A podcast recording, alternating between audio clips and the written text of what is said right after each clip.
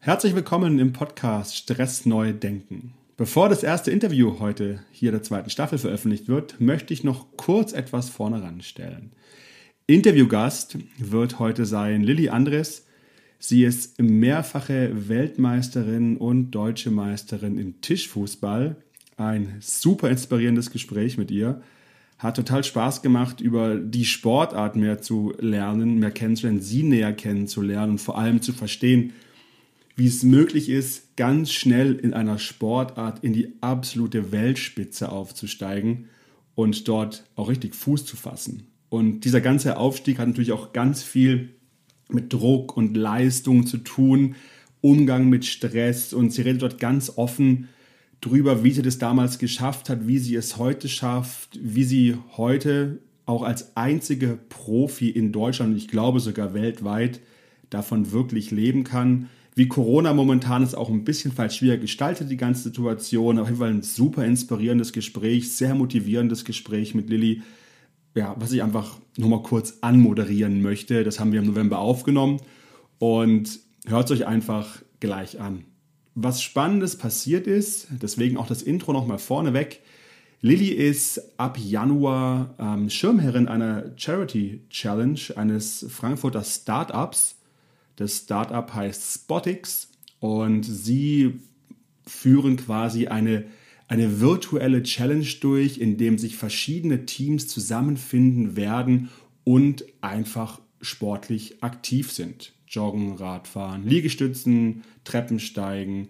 Und das Ganze wird in einer WhatsApp-Gruppe organisiert. Ihr könnt euch ganz leicht auch dazu anmelden ähm, auf spotix.com, Link auch in den Show Notes. Und das Spannende ist, die Gewinnergruppe gewinnt ein Kickertraining mit Lilly und Spotix spendet für den ersten Platz, auch für den zweiten und dritten Platz jeweils Geld an eine wohltätige Organisation, die dann aus einem Pool quasi bestimmt wird. Also da könnt ihr euch dann, wenn ihr die Gewinner seid, entsprechend jemanden aussuchen. Also super spannende Challenge, die ich richtig gerne hier in meinem Podcast nochmal bewerben möchte. Geht auf Spotix, schaut euch an, ob das für euch was ist. Ich denke, Aktivitäten sind absolut wichtig in der jetzigen Zeit, dort aktiv zu sein, auch um sagen wir, das Stresslevel besser und noch besser in den Griff zu bekommen, einen Ausgleich zu haben neben allem, was momentan so ist und wir auch alle relativ viel zu Hause sind. Also eigentlich wirklich eine, eine super Idee von Spotix. Ähm, hier kenne ich den Tomo, der Geschäftsführer, sehr gut und ähm, die Lilly habe ich eben auch durch das Interview kennengelernt. Also schaut da gerne rein. Und jetzt, ja, wünsche ich euch einfach viel Spaß mit dem Interview mit der Lilly und genießt die letzten Tage des Jahres. Bis bald. Ciao, ciao, euer Matthias. Hallo und herzlich willkommen im Podcast Stress neu denken. Heute wieder zum Thema Stress, dann lass uns reden. Heute habe ich wieder einen Interviewgast bei mir im Podcast und ich freue mich sehr, dass ja ich ihre Einschätzung zum Thema Stress mit euch teilen kann, denn sie ist mehrfach deutsche Meisterin, mehrfache Weltmeisterin und Profi in ihrem Sport, in einem sehr außergewöhnlichen Sport. Deshalb freue ich mich umso mehr, dass heute Lilly Andres bei mir im Podcast ist. Lilly, guten Morgen, grüß dich. Guten Morgen, hallo. Hallo, wie geht's dir? Oh, mir geht's äh, gut soweit. Ich freue mich auf jeden Fall äh, auf unser Gespräch heute. Schön. Und bevor wir mehr über dich und über den Tischfußball an sich lernen, eine Frage, die ich am Anfang jedem Interviewgast stelle. Hattest du heute schon Stress? Tatsache. Okay, dann, dann erzähl ja. mal. Ähm, äh, ich hatte kurz bevor, äh, bevor wir jetzt äh, hier angefangen haben, ähm, noch nasse Haare, weil ich noch schnell duschen musste, weil ich zu spät aufgestanden bin und noch mit dem Hund raus musste. Und ähm, äh, dann noch nichts gefrühstückt hatte und äh, dann noch ein Freund sich meldete und äh, eine Frage zu einem Tischkicker hatte und äh, auf einmal habe ich gemerkt, oh, oh, oh, bis es losgeht, muss ich das noch alles irgendwie hinkriegen. okay, also, also auch schon stressreich gestartet, aber klingt nach Stress, den du, glaube ich, auch äh, ganz locker weggesteckt hast heute Morgen. Ja, das war jetzt nicht das Riesenthema. Wunderbar. Gut, ähm, ja, Tischkicker. Wir haben uns schon mal ausgetauscht vorneweg. Für mich ist Tischkicker einfach ein Phänomen, ein Spiel, was, glaube ich, jeder und jeder von uns kennt. Nur du bist Profi in diesem Sport. Deutsche ja. Meisterin, Weltmeisterin. Und ich glaube, für alle, die hier zuhören, ist es, glaube ich, mal wichtig zu verstehen, was ist denn das, was du dort machst? Was unterscheidet es denn von dem, wie es die Personen kennen aus der Kneipe? Mm. Also ich sag's mal so, ähm, der Kneipen- und Hobbyspieler wird wahrscheinlich im Normalfall eher einfach wild auf den Ball draufhauen, versuchen ihn irgendwie zu treffen und hofft dann, dass das Ding irgendwie im Tor des Gegners landet und hoffentlich nicht im eigenen.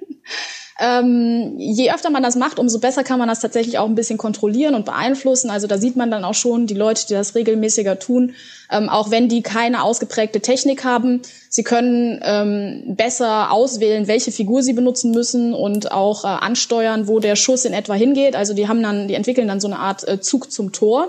Mhm. Ähm, der große Unterschied äh, ist zum Profisport dass wir ein wirklich kontrolliertes Spiel spielen. Das heißt, wir haben jederzeit Kontrolle über den Ball und was damit passiert, ähm, einfach durch die Techniken, die wir uns angeeignet haben. Und ähm, wir können sehr genau bestimmen, ähm, von wo nach wo der Ball sich bewegt. Wir können gezielt ähm, Figuren anspielen, das heißt Pässe spielen, ähm, dribbeln sozusagen und ähm, dann eben auch platzierte Schüsse abgeben auf Lücken, die man eben sehen kann. Und ähm, das ist jetzt rein technisch gesehen. Ähm, mhm. Alles, was dann oben drauf kommt, ist ähm, Taktik und das mentale Spiel. Und ähm, tatsächlich macht das, ähm, ich würde sagen, so um die 80 Prozent des Spiels am Ende eigentlich aus. Okay, klingt interessant, dass du wirklich davon von Taktik, von Kontrolle, von einem Plan sprichst. Für mich Ne? Und vielleicht auch für viele Zuhörer ist es sonst eben, wie du sagst, recht unkontrolliert. Und spannend auch, dass du sagst, dass da 80 Prozent das mentale Spiel ausmachen. Ähm, Habe ich immer notiert für später, dass wir nochmal genauer einsteigen, zu gucken, was mhm. macht denn das Mentale hier aus? Wie bist du denn zu dem Sport gekommen? Also ich habe zur Vorbereitung aufs Interview von dir ähm, gehört, gesehen, du warst ja auch in vielen Fernsehshows schon. Das war nicht von Anfang an so dein Ding. Also wie hast du es denn geschafft, ist ja auch spannend. Wie macht man so eine, wie, wie kommt man zu einer Profession, die nicht so einem in die Wiege gelegt worden ist? Also was, was ist der Reiz? Wie kamst du dahin? Also im Grunde genommen war es Zufall. Ähm, angefangen hat alles bei uns im Keller, als mein Papa mir einen Gefallen tun wollte, als ich noch sehr klein war. Und ähm, Bekannte von ihm einen Tisch ausrangiert haben und er den dann mit nach Hause brachte und dachte so, ja, dann hat meine Kleine was zum Spielen. Wir spielten dann eben genau dieses unkontrollierte Spiel. Ähm, mhm. Ich versuchte äh, irgendwie den Ball zu treffen und mein Papa war, also mein Papa ist bei weitem nicht auch nur annähernd gut in diesem Spiel, aber er war halt ein kleines bisschen besser in, in der Koordination, in, ähm, äh, ja, und äh, hat eben dann besser getroffen und entsprechend hat er immer gewonnen und ich habe immer verloren, also war das Spiel doof. Mhm. Logisch. Mhm. also als ich klein war, war ich offensichtlich auch schon sehr ehrgeizig und konnte damit äh, damals halt auch noch sehr schlecht umgehen. Ähm, entsprechend hat sich bei mir tatsächlich abgespeichert, dass das halt äh, kein tolles Spiel ist. Und ja. ähm, dann versauerte dieser Kickertisch äh, bei uns im Keller. Ähm, und als ich dann 19 war, war ich mit äh, drei Kumpels unterwegs. Mhm. Und ähm, einer von denen arbeitete in einem Jugendhaus, wo unter anderem auch ein Kickertisch stand. Und ähm, am Abend, als wir nicht wussten, was wir so tun sollten, sagte er, ja, lass uns doch da hinfahren, da können wir Daten, Billard spielen, mhm. ne? wir haben Spiele dort, äh, Kicker und so weiter und so fort. Gesagt, getan. Und dann kam der Zeitpunkt, wo sie unbedingt kickern wollten. Und wir waren eben genau zu viert. Und ich habe gesagt, geh mir weg, lass mich in Ruhe. Ich hasse Kickern. Also es mhm. war wirklich wortwörtlich, ich habe gesagt, ich hasse Kickern. Ähm, kam natürlich aus der Nummer nicht mehr raus. Ähm, dann haben wir gespielt und dann fand ich es eigentlich doch ganz nett. Also wir haben sehr viel gelacht und geschrien natürlich, ne, da auch so äh, den Ehrgeiz entwickelt und waren natürlich alle so ungefähr auf dem gleichen Level. Also niemand konnte irgendwas ähm, außer eben wild draufhauen. Und das hat aber einfach mega viel Spaß gemacht. Und ab da war das auch direkt so ein bisschen, also Liebe auf den zweiten Blick. Ja.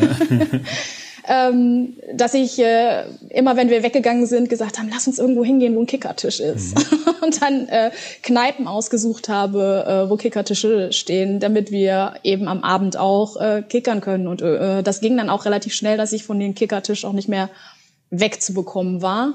Und habe das dann eben regelmäßig abends äh, so als mein Hobby-Zeitvertreib genutzt. Mhm.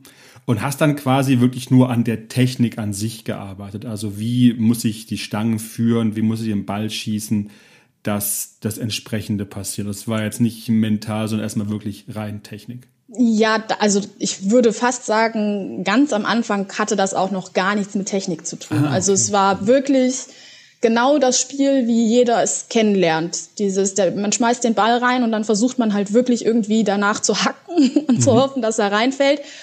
Und ähm, was ich dann eben auch gesagt habe, man wird dann, wenn man es öfter macht, etwas ähm, koordinierter. Also man weiß, ne, man, man, man versteht dann irgendwann, welche Figur jetzt äh, benutzt werden muss, um den Ball dann auch zu treffen und wie man ihn treffen muss, damit er Richtung Tor geht. Mhm. Mm, das ist, es hat allerdings noch nicht wirklich viel mit Technik zu tun, äh, sondern viel mehr mit ähm, mit einer mit einem Lerneffekt von Hand-Auge-Koordination und ähm, mit einer gewissen Routine, die sich da einstellt. Ähm, dass es Techniken gibt, habe ich dann erst gelernt, als ich wirklich ähm, in Mainz in einer Kneipe, also Mainz, wo ich geboren worden mhm. bin äh, und aufgewachsen bin, in einer Kneipe landete, wo es Spieler gab, die plötzlich wirklich Schusstechniken hatten. Und dann habe ich das gesehen und das war für mich total abgefahren. Und ähm, da habe ich dann natürlich begonnen zu versuchen zu verstehen, wie die das machen und versucht dann ähm, das nachzumachen. Und da habe ich dann sozusagen die erste Technik mir dann äh, raufgeschafft auch. Hatte damals aber auch noch nicht die Möglichkeit, das wirklich zu trainieren. Weil man steht halt in der Kneipe und wenn ich dann halt irgendwie versuche, einen Schuss zu lernen und ähm, ja, jedes Mal, wenn da neun Bälle im Tor gelandet sind, dann äh, muss ich halt wieder 50 Cent nachschmeißen. Mhm. ähm, das war dann noch nicht so einfach. Ähm, das entwickelte sich dann erst äh, später wirklich. Und dann geht's natürlich erstmal darum, sich die Technik drauf zu schaffen insgesamt und ähm, wenn man dann technisch äh, einigermaßen ausgereift ist und auf Turniere fährt, dann kommt eben die Erfahrung dazu, was dann ähm, die mentale Seite des Spiels ist. Jetzt will ich gar nicht springen, aber ich mag es ein bisschen spannender machen, um zu gucken, wie ist denn der Weg dann gewesen von dem Punkt bis dahin, wo du zum ersten Mal äh, die Weltmeisterschaft gewonnen hast. Es war 2009, wenn ich das richtig nachgelesen habe. Das ist richtig, ja. In welchem Jahr befinden wir uns jetzt gerade, in dem du sagst, okay, da gibt es eine Technik, die hast du da und da gesehen. Was ist, wann war das ungefähr? Ich schätze mal, also das erste Mal am Tisch gestanden, also nachdem ich erwachsen war sozusagen, mhm. war ungefähr, ähm, müsste 2004 gewesen sein. Und ich schätze dann, also so 2005 oder sowas, ähm, ja, also zwischen 2004 und 2005 äh, habe ich dann so die ersten Techniken gesehen und erlernt. Also du ja, hast von, von 2004 bis 2009, das sind fünf Jahre, alles gelernt, um Weltmeisterin zu werden. Im Grunde genommen ging es noch viel schneller. Also ich habe, klar, so die ersten Dinge habe ich gelernt in den, in den ersten zwei Jahren. Ähm, Allerdings habe ich also mein allererstes Turnier an sich ähm, in 2006 gespielt. Mhm. Und so richtig gestartet auf einem sportlichen Level habe ich eigentlich erst 2007. okay. Ähm, ich habe da nochmal eine ganz konkrete Frage zum, auch zum Thema mentale, mentales Herangehen an dieses Spiel. Du sagst in, in einem der Videos, die ich gesehen habe, ähm, da warst du in, bei deinem ersten Turnier in Niedersachsen Mhm. Und da hast du so sinngemäß, sagst du, da habe ich gesehen, wie Kicker richtig gespielt wird oder wie es richtig ja. funktioniert. Eine Halle voll mit Menschen, die an dem Tisch ähm, ja, spielen, aber in einer ganz anderen Atmosphäre, jetzt kein, keine Kneipenatmosphäre. Was war denn da für dich der Punkt, als was hast du, was war anders? Also was hat dich da so fasziniert an diesem Spielen, an der Situation? Ja, also das war dann, das müsste dann 2006 gewesen sein, mhm. eben mein erstes Turnier, genau. Ähm, bis dahin war ich wirklich nur in Kneipen unterwegs. Mhm. Ähm, und ich habe dort Menschen kennengelernt, die das etwas besser konnten auch und die da etwas engagierter waren. Und da war dann ähm, einer dabei, der sagte, ey du, wir fahren nächste Woche auf ein Turnier, hast du nicht Lust mitzufahren? So, du bist ja ganz gut. Ähm, und spontan, wie ich halt nun mal bin, mhm. habe ich gesagt, ja klar, warum nicht? Habe mich mit denen ins Auto gesetzt und bin da hingefahren und hatte aber keine Ahnung, was mich erwartet. Also ähm, diese ganze Tischfußballkarriere, sag ich jetzt mal, äh, die ich da gestartet habe, war meistens so, dass ich äh, sehr ins kalte Wasser gesprungen bin. Und auch da war das eben so. Ähm, ich hielt mich für ganz gut und kam dann dorthin und habe innerhalb von zehn Minuten eigentlich gemerkt, dass ich gar nichts kann. Also okay. ähm, ich, wie gesagt, war das aus Kneipen gewöhnt, ähm, wo man dann irgendwie, wenn es hochkommt, ne, sind dann irgendwie zehn, zwölf Leute da, die halt irgendwie so sich äh, einfordern und im Wechsel spielen. Und da steht ein Tisch, ähm, in manchen Kneipen stehen vielleicht auch mal zwei. Ähm, und ich kam in, dieses, in diese Halle rein und da waren 18 Tische. Mhm. Das war verdammt viel. Und äh, es waren so um die 150 Menschen da und äh, ja, die anderen 149 waren halt mindestens um zehn Klassen besser als ich. ähm, wenn wir dann nochmal springen, äh, nur um das mal in ja. Verhältnis zu setzen, heute bin ich auf Turnieren ähm, mit äh, bis zu 800 Spielern, 900 Spielern, ähm, wo wir in ähm, Hallen unterwegs sind, wo wir bis zu 200 Tische stehen haben. Also okay. auch das hat sich nochmal stark verändert. Also da, da, da, da kommst du dann quasi aus Berlin nach Niedersachsen, gehst dort in diese Halle rein mit den 18 Tischen, stellst faktisch fest, okay, oder ja, auch praktisch, da, da sind Leute, die können es viel besser. Was hast du da gemacht? Bist du dann quasi wieder direkt ins Auto zurück und hast gewartet, bis die anderen fertig waren? Oder bist du am Tisch und hast in Anführungszeichen, wie es aus der Kneipe kennen, auch mal gefordert? Ne? Wahrscheinlich also, nichts anderes ja, ab, aber, aber wie war das da? Ähm, ich habe ähm, in äh, zwei kleinen Disziplinen mitgespielt. Mhm. Ähm, und zwar war das so, dass man damals äh, Mitglied in einem Verein werden musste, um an diesem Turnier teilzunehmen. Mhm. Und ähm, diese Mitgliedschaftsgebühr habe ich mir gespart, indem ich an nur zwei Disziplinen teilgenommen habe, die sozusagen, ja, also außer Konkurrenz würde ich jetzt nicht sagen und als Spaßwettbewerbe würde ich es jetzt auch nicht abtun, aber tendenziell schon. Ähm, und zwar war das ähm, das Mixed und ähm, dann noch ein sogenanntes DIP, also DYP. Ähm, das steht für Draw Your Partner. Das heißt, du bekommst ähm, willkürlich einen Partner zugelost, mit dem du dann diese Disziplin zusammen spielst. Mhm. Ähm, tolle Sache für Anfänger eben, weil du teilweise halt wirklich die Möglichkeit bekommst, mit unglaublich guten Spielern zu spielen. Ähm, und wenn du Glück hast, ist der nett und du lernst sehr, sehr viel dabei. Und ähm, ansonsten Natürlich, wenn da keine Turnierspiele spiel, äh, so laufen, sind auch immer mal wieder Tische frei. Das heißt, du kannst zwischendrin halt auch immer mal hingehen und gegen irgendwen einfach spielen. Und klar, die, also ich bin an, nach dem Wochenende nach Hause gefahren, hatte sehr, sehr, sehr viel Spielzeit, sehr viel mehr als normalerweise und war vollgesogen wie ein fetter Schwamm mhm. mit äh, ganz vielen neuen Eindrücken, mit ganz vielen neuen Ideen und eben ne, diesem Begreifen davon, wie Tischfußball aussieht, wenn man das wirklich beherrscht, wenn man das wirklich als Sport betreibt. Die Konsequenz daraus war, ähm, ich habe mir einen Tisch besorgt und habe ja. zu Hause angefangen zu trainieren. Also das war der Beginn der sportlichen Laufbahn sozusagen. Also ich kann die Faszination bis hierher noch durch, durch meinen Kopfhörer spüren, die du damals hattest. Wie, wie ging das dann für dich weiter? Also ich möchte so ein bisschen auch mal auf das Mentale zu sprechen kommen. Also bist dann in 2006, stellst fest, die von der Technik her ziehen die dich alle ab.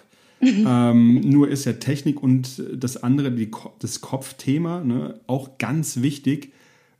Nimm uns mal so ein bisschen mit auf die Reise. Was war von 2006 bis 2009 zu deinem ersten Finale oder zur ersten Weltmeisterschaft besser gesagt?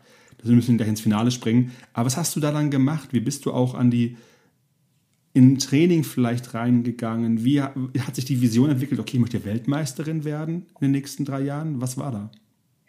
Ähm, die Vision hatte ich äh, an sich überhaupt nicht. Ähm, wie ich es eben schon gesagt habe, ich bin ähm, wirklich oft ins kalte Wasser gesprungen und war mhm. da auch sehr unbedarft. Das heißt, ich habe dann eben zu Hause angefangen zu trainieren, was bedeutet, ich habe mir Techniken drauf geschafft.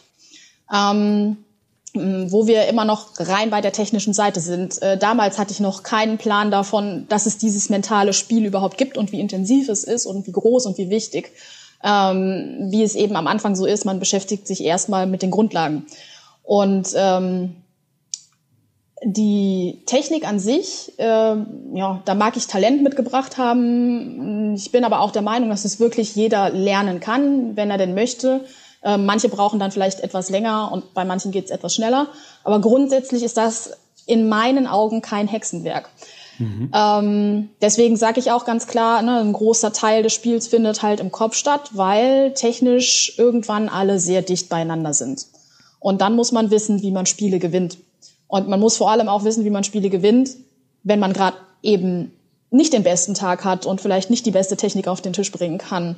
Ähm, und auch interessant ähm, ist zu sehen, dass zum Beispiel, also was auch die mentale Seite des Spiels betont, ähm, Spieler, die teilweise gar nicht die ausgereifteste und die schönste und die beste ja. Technik haben, ähm, trotzdem ähm, extreme Siegertypen sind und viel gewinnen.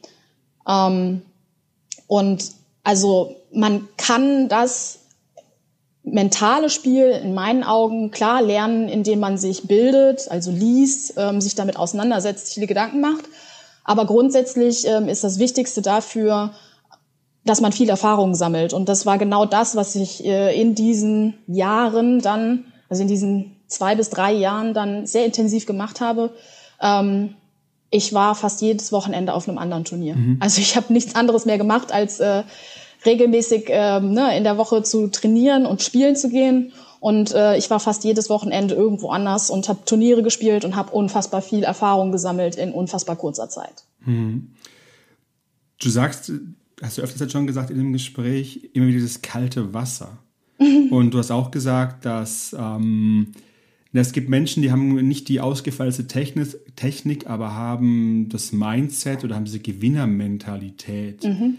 Nochmal zurück zu deinem kalten Wasser. War das kalte Wasser auch schon unabhängig vom, vom Kicker etwas, was dich hat so Situationen annehmen lassen, also unabhängig von der, von der sportlichen Karriere? Also sei es jetzt irgendwie Ausbildung und dergleichen, zieht sich jetzt durch dein Leben irgendwie durch? Ähm, ah, das würde ich so gar nicht unbedingt behaupten. Also ich bin grundsätzlich ein spontaner Typ mhm. ähm, und ich ähm, bin nicht der Mensch, der groß Pläne schmiedet, äh, weil ich auch die Erfahrung gemacht habe, dass das Leben meistens andere Pläne für einen hat als die, die man selber schmiedet. Ähm, und ähm, ich möchte, also ich bin es klingt immer ein bisschen blöd, aber ich sage immer, ich bin so ein Lustmensch. Mhm. Also ich muss immer Lust haben auf das, was ich mache, damit es mir Spaß macht, damit ich äh, dabei bleibe.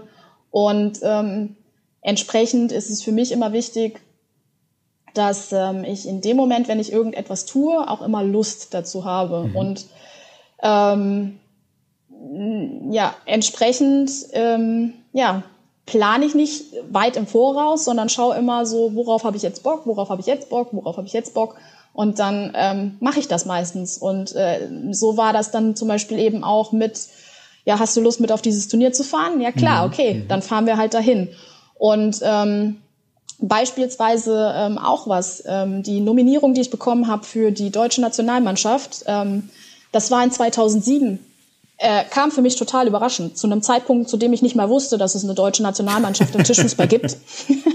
und ähm, äh, da habe ich dann auch äh, per E-Mail eben äh, eine Benachrichtigung bekommen, so von wegen, ja, wir würden dich gerne nominieren für die deutsche Nationalmannschaft. Ähm, wir fahren in zwei Wochen nach Paris ähm, auf ein großes Weltranglistenturnier auf einem Tisch, der mir damals völlig fremd war, den ich noch nie in meinem ganzen Leben auch nur gesehen hatte.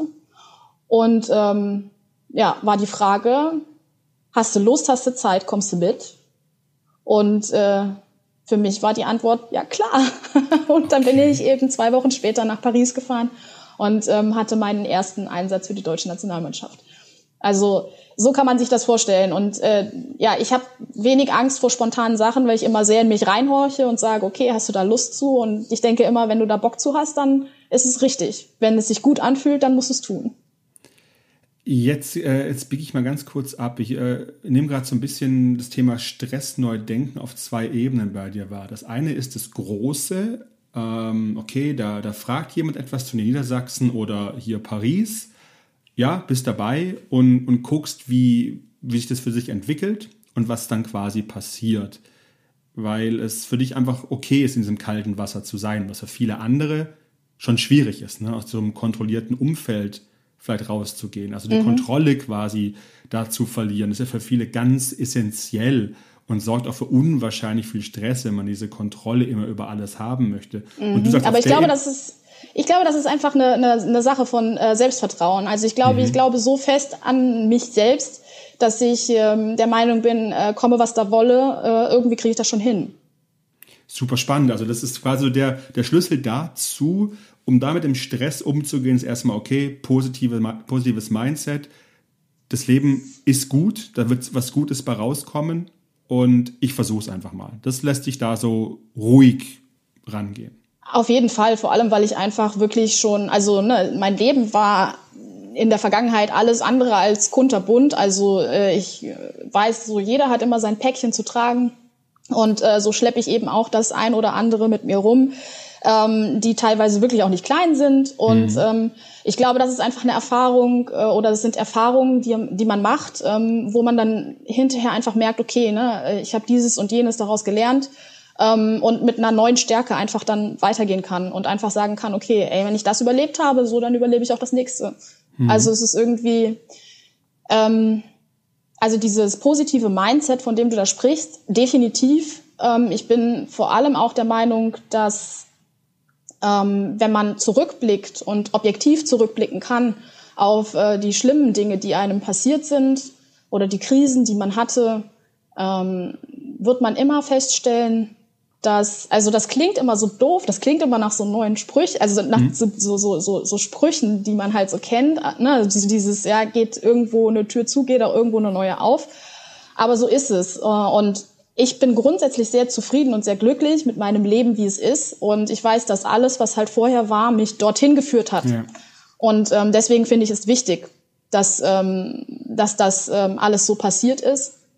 Und ähm, rückwirkend ist es eben oft so, dass man, wenn man es objektiv betrachten kann, auch viele positive Dinge sieht, ähm, die dann passieren, die sich ergeben aus den negativen Dingen, die eben auf einen eingestürzt sind. So, mhm. Und deswegen denke ich immer, also zum einen, alles, was passiert, kommt auch immer irgendwas Gutes mit. Und zum anderen, ähm, ja, weiß ich, dass ich stark, stark genug bin, einfach um die Dinge zu bewältigen, egal welche da kommen. Und wenn ich dann jetzt halt irgendwie zusage, dass ich in zwei Wochen nach Paris fahre, um äh, spontan auf einem äh, Weltranglistenturnier teilzunehmen, dann ähm, sehe ich das als keine große Hürde an. Hm. Also was soll schon groß passieren? ja, wie du auch beschreibst, also was die Krisen im Leben so mit einbringen, ähm, bringt einen dahin, wo du heute bist und so im, im Coaching, im Stressumfeld ist es, hat das mit Resilienz zu tun. Also du bist sehr resilient, du kommst schnell wieder in einen gesunden Zustand rein, um dann, wenn etwas nicht so gelaufen ist, wie es sollte, um dann positiv weiter nach vorne zu gehen. Also resiliente Menschen sind oft Menschen, die ein positives Weltbild haben und denken, okay, das passt schon. Und wenn es auch mal manchmal nicht ganz so gerade läuft, wie man sich vielleicht gerne wünscht. Ne? Ja, also es ist, ähm, glaube ich, wirklich ähm, so dieses, also ich meine, wo, also gerade wenn wir, wenn wir von dieser Turniersituation sprechen, äh, wovor soll ich Angst haben? Also mhm. was ist das Schlimmste, was passieren kann? So das Schlimmste, was passiert, ist, ich fahre dahin und ja, keine Ahnung, blamier mich halt total, weil ich diesen Tisch nicht kenne und den nicht spielen kann. Aber das ist ja nicht schlimm. Mhm.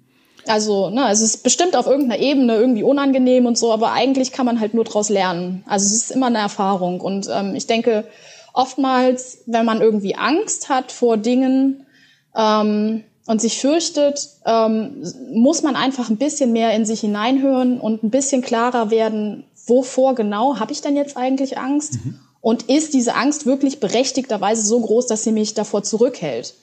Und ähm, ich glaube, eine meiner größten Ängste ist, ähm, dass ich ähm, etwas bereue und ähm, ich aber sehr deutlich merke, dass ich eigentlich nichts bereue, was ich ausprobiert habe, sondern immer nur an den Dingen mhm. knabbere, mhm. ähm, die ich gar nicht erst ähm, gewagt habe, sozusagen. Also so dieses, ah, was wäre gewesen, wenn? Ich glaube, das kennt jeder. Und mhm. das finde ich ist äh, für mich eines der schlimmsten Sachen, dieses, was wäre gewesen, wenn?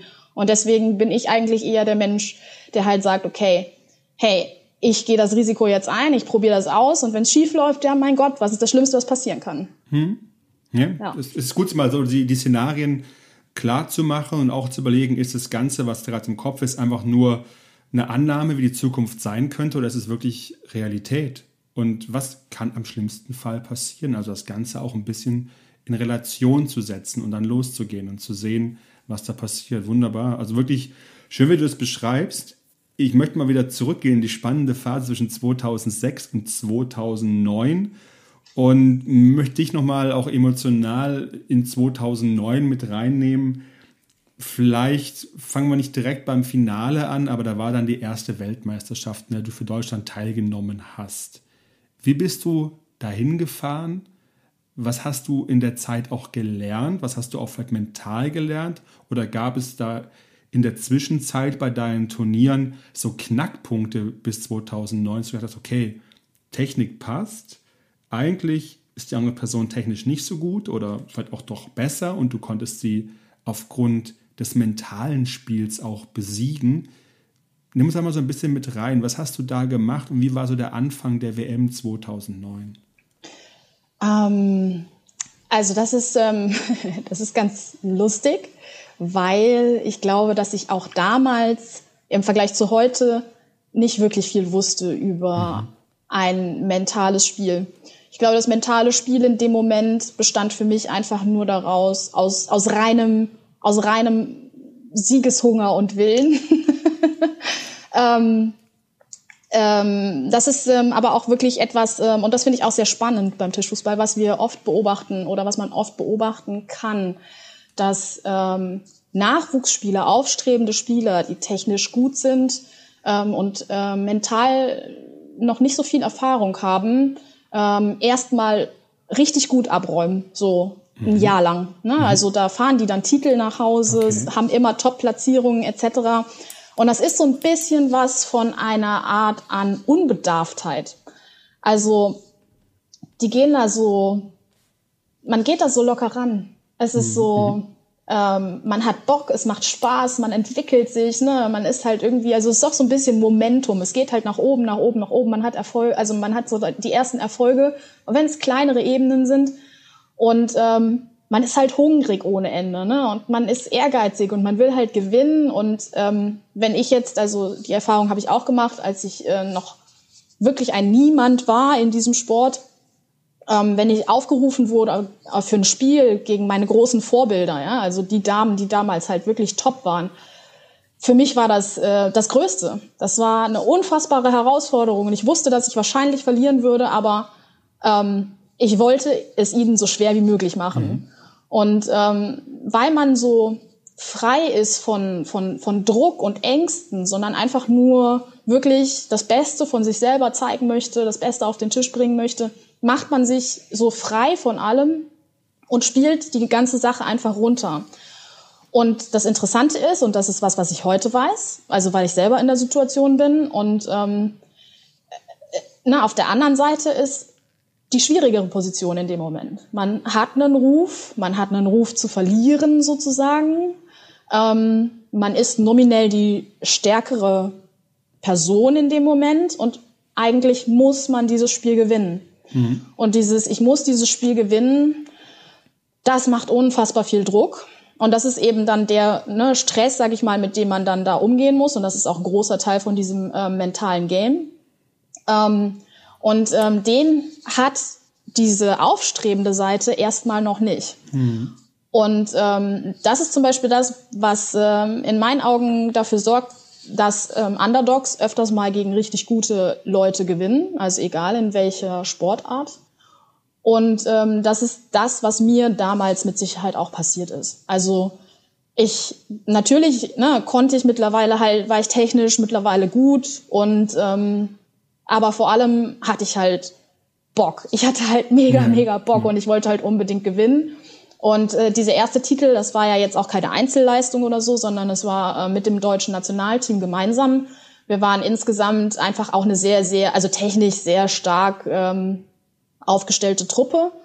Und ähm, wir hatten ein super homogenes Teamgefüge. Also wir sind, das war ja die erste Weltmeisterschaft damals, die jemals ausgetragen worden ist für Damen. Mhm.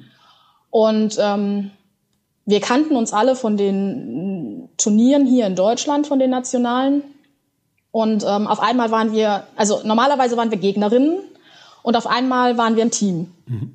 Und ab dem Moment, wo wir wussten, wir würden gemeinsam zur Weltmeisterschaft fahren und wir waren plötzlich ein Team, ähm, hat man das auf den Turnieren hier in Deutschland auch einfach gemerkt. Also man hat sich gegenseitig unterstützt, man hat ähm, äh, nacheinander geschaut, man war füreinander da und äh, entsprechend war das dann natürlich, als wir dann ähm, zur Weltmeisterschaft gefahren sind, ein Riesending. Und ähm, auch wenn viele davon alte Hasen waren, also ich war eigentlich so die, also Tischfußball, in Tischfußball-Erfahrungsjahren gesehen, die jüngste sozusagen von allen. Ähm, die waren halt auch einfach mega hungrig, weil das war der erste Titel, den es in dieser Form zu gewinnen gab. Und ja, entsprechend sind wir da halt wirklich rangegangen mit dem einen Ziel, zu sagen, wir wollen jetzt Tischfußballgeschichte schreiben. Und im Finale gegen Frankreich war das dann der Wille, der, der dort den Unterschied gemacht hat, weil die Französinnen werden es ähnlich gesehen haben, schätze ich mal. Ne? Die haben das ähnlich gesehen, das war auch alles andere als einfach. okay, jetzt ist spannend. ähm, ja, äh, ich glaube tatsächlich, also äh, dass der ähm, also da sind wir dann tatsächlich ein bisschen bei äh, Technik auch wieder, weil wir uns damals auch noch in einer anderen Zeit befanden als heute. Also was mhm. ich eben schon mal ganz kurz irgendwo in der Ecke angerissen habe, dieser Tisch in Paris, den ich noch nie vorher gesehen hatte. Da muss ich jetzt ein bisschen ins Detail gehen. Ja, mach mal. Ähm, es ist so, dass auf einer Weltmeisterschaft ähm, mehrere verschiedene Tische gespielt werden. Das heißt, es gibt fünf unterschiedliche von der ITSF, das ist unser Dachverband, mhm. unser Weltverband, ähm, zugelassene Tische gibt.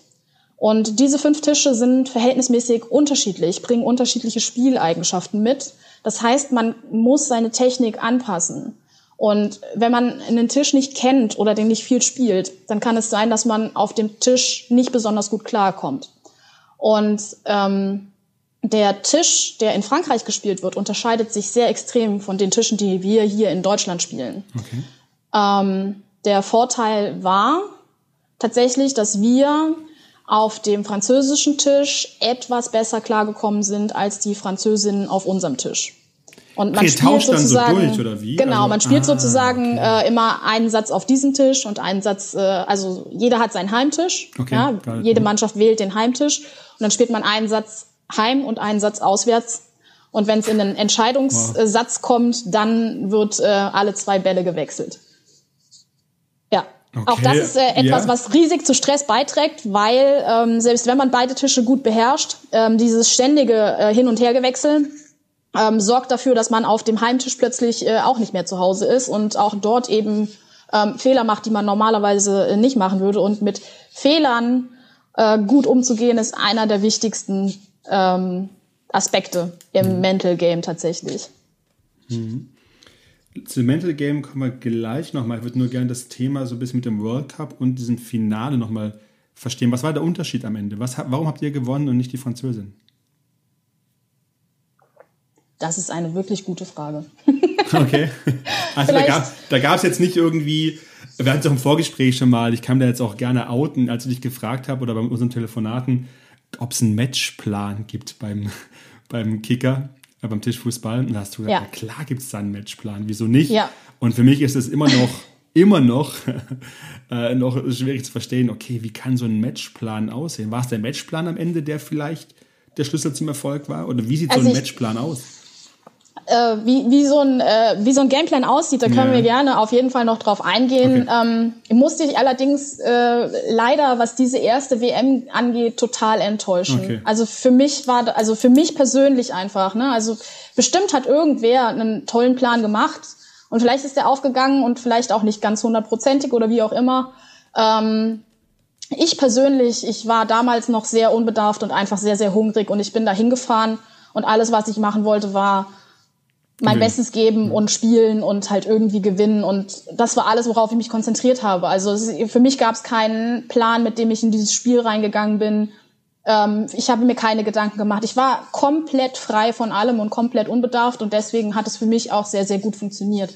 Aber wir sprechen halt auch wirklich ne, von von einem himmelweiten Unterschied von äh, damals bis zu heute. Mhm. Also in diesen zehn Jahren ist halt einfach unglaublich viel passiert und ähm, da verändert sich eben auch unglaublich viel. Also gerade das auch, was ich meinte, ähm, das war dann so der Zeitpunkt, wo ich eben anfing, an der Spitze anzukommen ähm, und wo dann der Druck aufkam, äh, mit Dingen umzugehen wie Titelverteidigung ne, oder äh, dem Ruf gerecht werden etc. etc.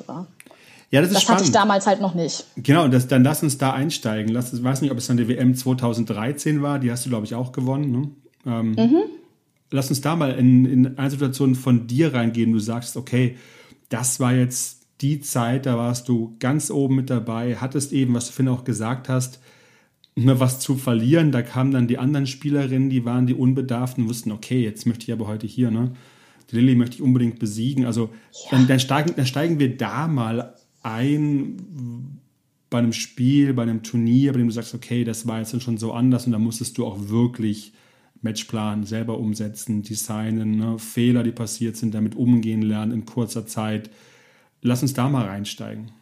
Also ähm, da würde ich vielleicht gar nicht auf, ähm, auf so eine äh, WM an sich gehen. Also bei der ähm, die nächste WM, die wir gewonnen haben, war 2012 ähm, da war ich dann total in der Verantwortung. Also in diesem Zeitraum, in diesen drei Jahren haben sich sehr viele Dinge geändert. Mhm. Ähm, einige Spielerinnen von diesem ähm, Erst-WM-Kader sozusagen ähm, haben sich zur Ruhe gesetzt, haben aufgehört, Tischfußball zu spielen. Und ähm, unter anderem diejenige, die damals sozusagen mit der Führung dieser Mannschaft beauftragt war. Und ähm, der Präsident vom Deutschen Tischfußballbund, ähm, hat dann äh, eine neue Person gesucht, die diese Aufgabe übernimmt und hat mir diesen Job angeboten. Mhm. Und ähm, ich war damals unglaublich überrascht darüber, weil ich, weil natürlich immer noch ähm, sehr viel erfahrenere Häsinnen in diesem Team waren, ähm, wo ich dachte, oh, und die sollen mir jetzt folgen, warum sollten sie das tun? Mhm. Ähm, und äh, ich mich selbst auch immer noch als viel zu unerfahren gesehen habe, um eine Nationalmannschaft zu leiten. Ähm, ich habe dann tatsächlich auch eine Woche drüber nachgedacht, bis ich äh, zugesagt habe. Also so spontan bin ich in dieses okay. kalte Wasser dann auch nicht gesprungen, ähm, weil ich das eine sehr verantwortungsvolle Aufgabe fand und äh, ich mir sicher sein wollte, dass ich dieser Aufgabe gewachsen bin und dass ich der gerecht werden kann. Ähm, hab dann zugesagt und bin 2012 mit einem ähm, ja mit einem Kader dorthin gefahren, der bunt zusammengewürfelt war. Mhm. Ähm, wir hatten vorher keine Möglichkeit, uns aufeinander einzustimmen. Ähm, es war eigentlich absolut ausgeschlossen, dass äh, wir dort irgendwas erreichen können, großartig. Also ich hatte die realistische Einschätzung, wenn wir es tatsächlich irgendwie aufs Treppchen schaffen würden, so dritter Platz, das wäre herausragend. Ja, das mhm. war so, ne, das war so meine Einschätzung. Mm. Und wir haben uns dann vor Ort die Zeit genommen, als wir da waren und haben ähm, für zwei, drei Stunden ähm, so Teambuilding-Maßnahmen gemacht. Mhm. Und ähm, das war ähm, auch einer, der ehrenamtlich beim Deutschen Tischfußballbund ausgeholfen hat, der dieses ähm, Trainingsprogramm, dieses Teambuildingsprogramm damals mit uns gemacht hat. Und der ist hinterher zum Präsident gegangen und hat gesagt, naja, also die Mädels, die gewinnen das Ding. Mhm. Und ähm, da also ich habe das glücklicherweise erst hinterher erfahren, diese Story, weil ich glaube, es hätte mir sehr, sehr viel Druck gemacht. Ähm, ich habe damit absolut nicht gerechnet. Ähm, Im Endeffekt haben wir auch keine Ahnung, wie es passiert ist. Ähm, aber ähm, die ähm, Feststellung war, dass äh, dieses Team sehr, sehr homogen ist. Mhm. Ja, also mh, wir hatten sechs Mädels, ähm, die jede ihre eigene Aufgabe in, dieses, in diesem Team erfüllt hat. Die, jede war charakterlich unterschiedlich.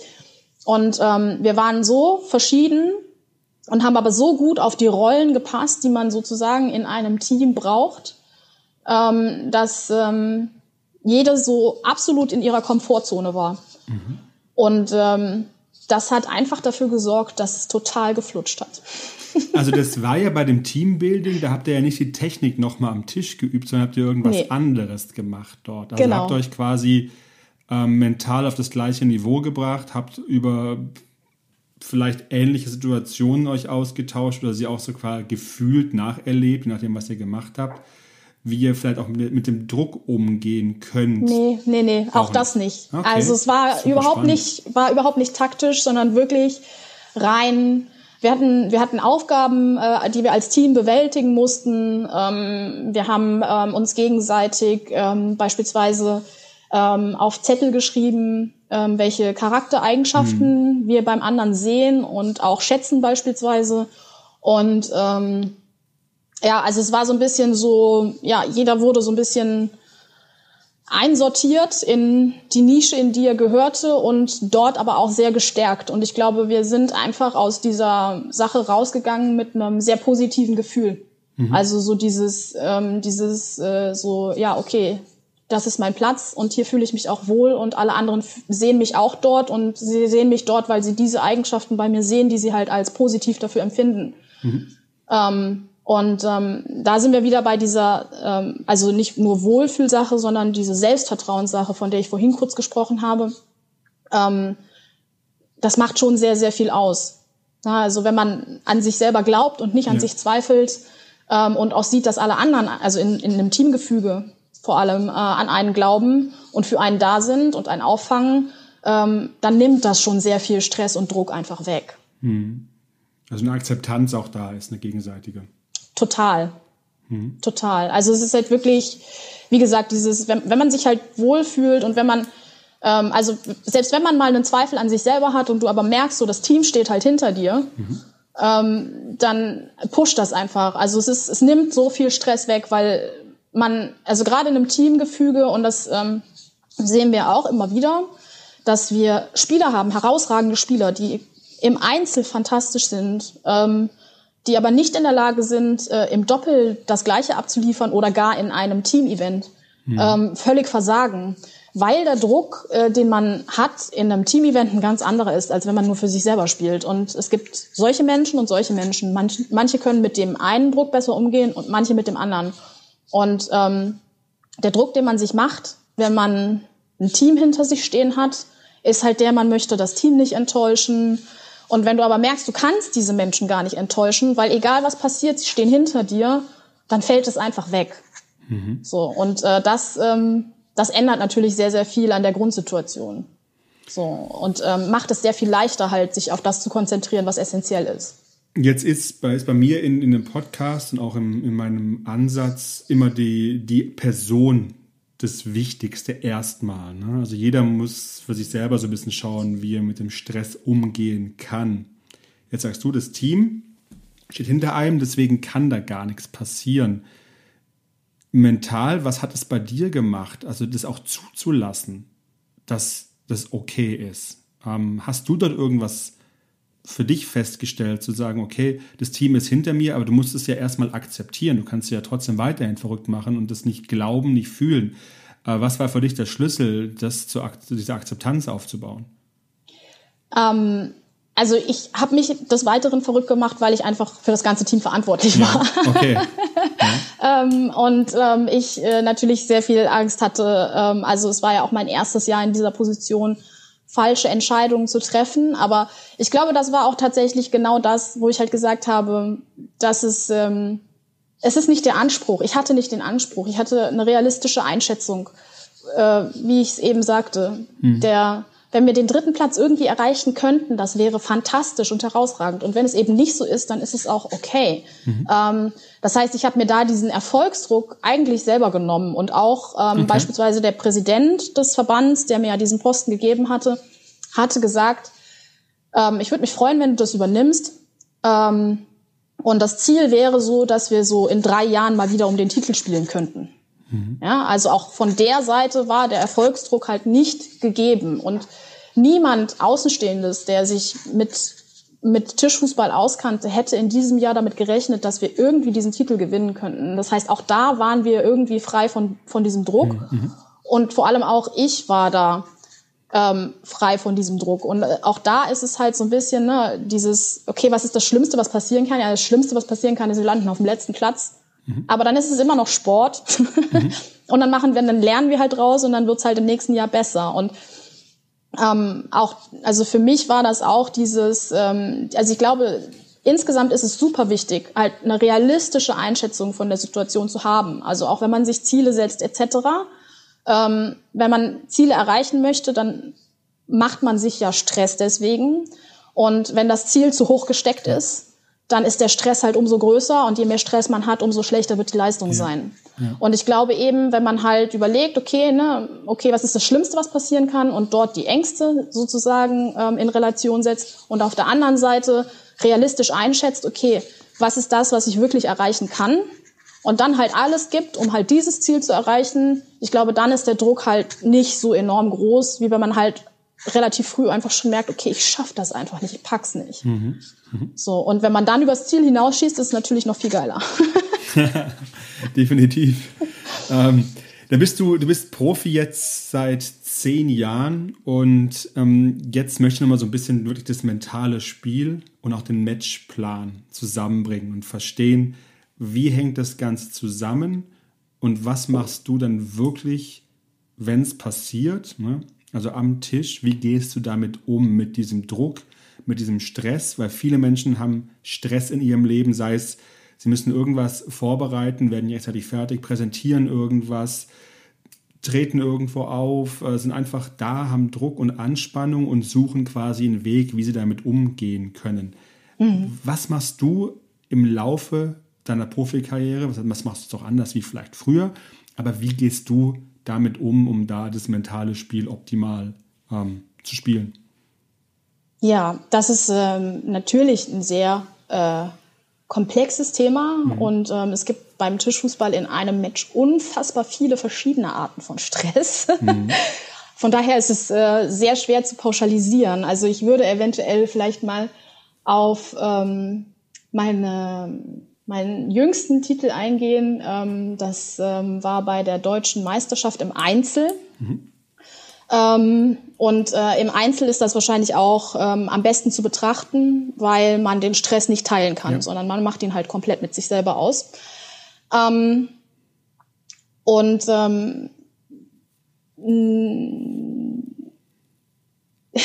ich weiß gar nicht, wo ich anfangen soll. Du kannst auch, weil, ich weiß nicht, weil der Stress für mich so, der, der, Stress fängt für mich schon viel, viel früher an eigentlich. Ähm, man hat es ja gemerkt, ich habe sehr viel über Team gesprochen und Homogenität und Wohlfühlen etc. Ne, und für das Team kämpfen, füreinander da sein etc. Ich bin ein extremer Teamspieler. Ja. Und ähm, dieses Einzelspiel, das liegt mir irgendwie nicht. Und ähm, entsprechend geht der Stress für mich schon los, bevor die Einzeldisziplin überhaupt angefangen hat weil ich nur für mich selbst verantwortlich bin und ähm, ich alles mit mir selber ausmachen muss und ich mhm. nichts teilen kann, weder meine positiven noch meine negativen Gefühle äh, mit irgendwem gemeinsam durchlebe. Und ähm, das bedeutet für mich Stress. Mhm. So, also für mich persönlich. Manche mhm. Menschen sind damit besser. Das sind wahrscheinlich auch die Menschen, die in, in ihrem normalen Leben, wenn sie Probleme haben, wenn sie Stress haben, ihr ähm, in sich gekehrt sind und das mit sich selber ausmachen. Ich aber bin jemand, der immer mit anderen Menschen über Probleme redet. Mhm. Mhm. Okay, und ähm, sehr oft halt merke, wenn ich über Dinge rede, dann werden mir an, also dann werden mir Aspekte halt klarer und ähm, ich werde ähm, klarer in die Richtung, ne, in die ich halt gehen möchte. Und äh, ähnlich ist es beim Tischfußball eben auch. Ne? Wenn ich äh, Möglichkeiten habe, mich mit den anderen auszutauschen, ähm, dann hilft mir das dabei, äh, meine Richtung zu finden. Und ähm, wenn ich das nicht habe, dann geht es mir nicht gut damit. das heißt, der Stress geht beim Einzel bei mir schon vor dem Spiel los. Yeah. Und ähm, da habe ich dann ähm, als allererstes zu bewältigen, dass ich ein großes Motivationsproblem habe, okay. weil mir das Einzelspielen gefühlt so wenig Spaß macht, zum anderen muss man aber sagen, ich kann es sehr, sehr gut. Okay. das ist so ein bisschen, so ein bisschen ähm, äh, interessant, ähm, weil das, also das sind dann so technische Dinge. Ich bin, ähm, ich habe einen guten Stangentransfer, das heißt, ich bin sehr schnell zwischen den Stangen, was ja. halt im Einzel sehr, sehr wichtig ist.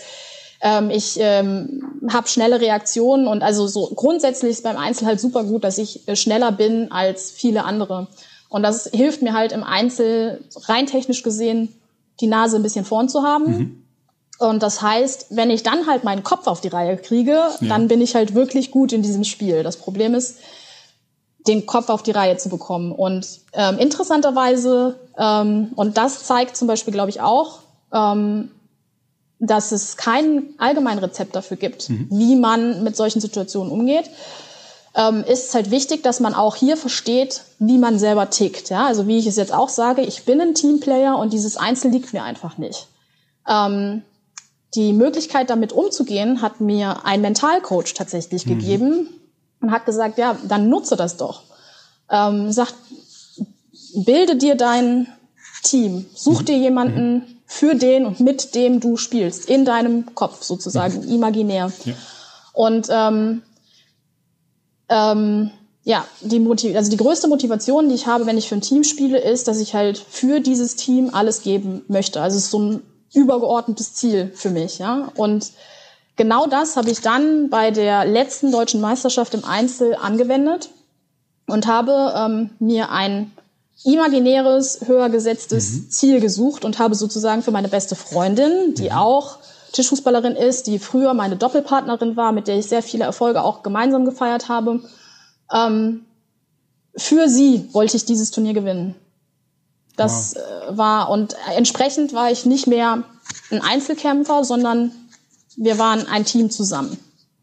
Und ähm, damit habe ich sozusagen diese erste Hürde genommen, die mir sich da in den Weg gestellt hat. so, also das war, das war jetzt nicht der Gameplan an sich, sondern das war der Plan fürs Turnier. Ja, aber es ist wichtig zu wissen, also zu verstehen, okay, da ist, ich habe da eine Herausforderung und ich brauche quasi ähm, eine Lösung für diese Herausforderung, weil sonst bin ich da nicht frei, bin ich in meinem Potenzial, kann nicht alles geben. Und ich finde den Ansatz super interessant zu sagen, dann bin ich im Einzel trotzdem im Team und schaue, wie kann ich das mental quasi entsprechend darstellen. Genau, also es ist äh, eine absolute eine absolute Einstellungssache. Und ich glaube, dafür ist es eben wichtig, wenn man ähm, solche Hürden nehmen möchte, dass man ähm, auch hier wieder ne, in sich reinhorcht und äh, mhm. ehrlich mit sich selbst ist und ähm, klar definieren kann, okay, ne, was ist die Schwäche, die ich da habe und woher kommt sie und was ist das eigentliche Problem?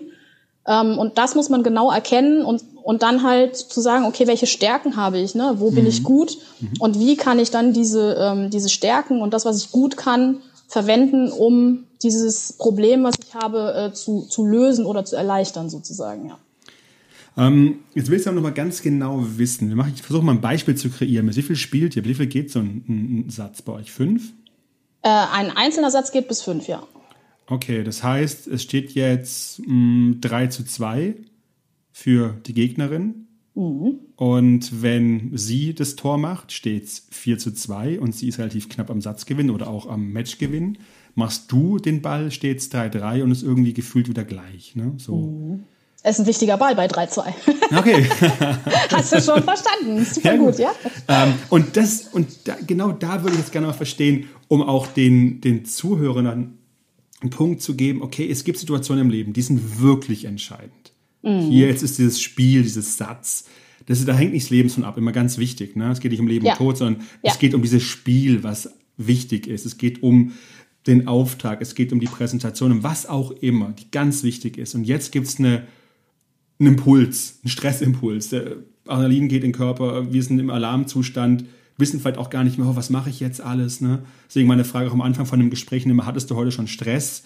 Wenn wir nochmal darauf zurückreflektieren, war das nochmal ein ganz anderer Stress heute Morgen, wie jetzt bei dem Spiel 3 zu 2. Und den gab es sicherlich häufig auch in entscheidenden Spielen. Was ist deine Herangehensweise bei diesem 3 zu 2, vielleicht noch am Auswärtstisch, ähm, die, die, dich mental im Griff zu haben? Ich nenne es mal so. Ähm,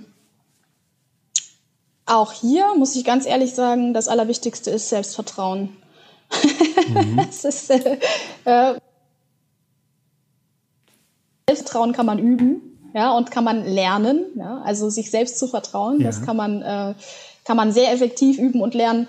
Ähm, was, ähm, was ich in solchen Situationen in der Vergangenheit häufig gemerkt habe, mh, ob das jetzt der 3-2-Ball ist oder mhm. beim 4-4 der Matchball. Mhm. Ähm, beispielsweise, wenn wir den, ähm, ich, ich habe dann den Anstoß, ne? Und äh, das, der erste wichtige Schritt ist, dass ich den von der Mittelreihe auf die Dreierreihe passe. Und das ist auch mhm. eines der schwierigeren Dinge, ähm, äh, weil es technisch sehr fein ist, sage ich, ne? also feinmotorisch und weil da viel zusammenpassen muss. Ähm, da merkt man dann deutlich, wenn man dann ins Zweifeln gerät. Ja. Dann spielt man den Pass nicht mehr mit Überzeugung. Und wenn du den Pass nicht mit Überzeugung spielst, dann wird er nicht funktionieren, weil dann die Technik nicht auf dem Punkt ist. Ja, und das ist äh, also beim Tischfußball so extrem, dass ähm, ich sag mal, weiß ich nicht, wenn man das beim Fußball jetzt Beispiel, beispielsweise hat und will halt den, den, den Pass rübergeben zum anderen Spieler und man trifft den nicht hundertprozentig, dann ähm, kann der halt vielleicht noch was ausbügeln für einen und ähm, die, die Auswirkungen sind nicht ganz so extrem. Aber hier ist es halt wirklich ein verlorener Ball. Mhm und fertig. also da ist die Nummer halt vorbei. Ähm, das heißt, äh, grundsätzlich ist es ähm, wichtig, äh, in solchen Situationen wirklich ähm, durchzuziehen. Also auch wenn man sich nicht hundertprozentig sicher ist, man muss einfach, äh, man muss einfach durchziehen. Und ähm, denke, da auch ist das Wichtigste, ähm, ja, also wie gesagt, na, man, man muss das halt üben, an sich ja, selbst zu glauben. Ja. Ähm, für mich funktioniert das sehr gut mit einem Mantra. Und zwar mit einem ganz, ganz einfachen und ganz simplen und ganz dummen Mantra. ähm, es heißt einfach, ich kann das. Mhm. Mhm. Das heißt, äh, bevor ich äh, an diesen entscheidenden Pass gehe, sage ich mir selbst, ich kann das. Mhm.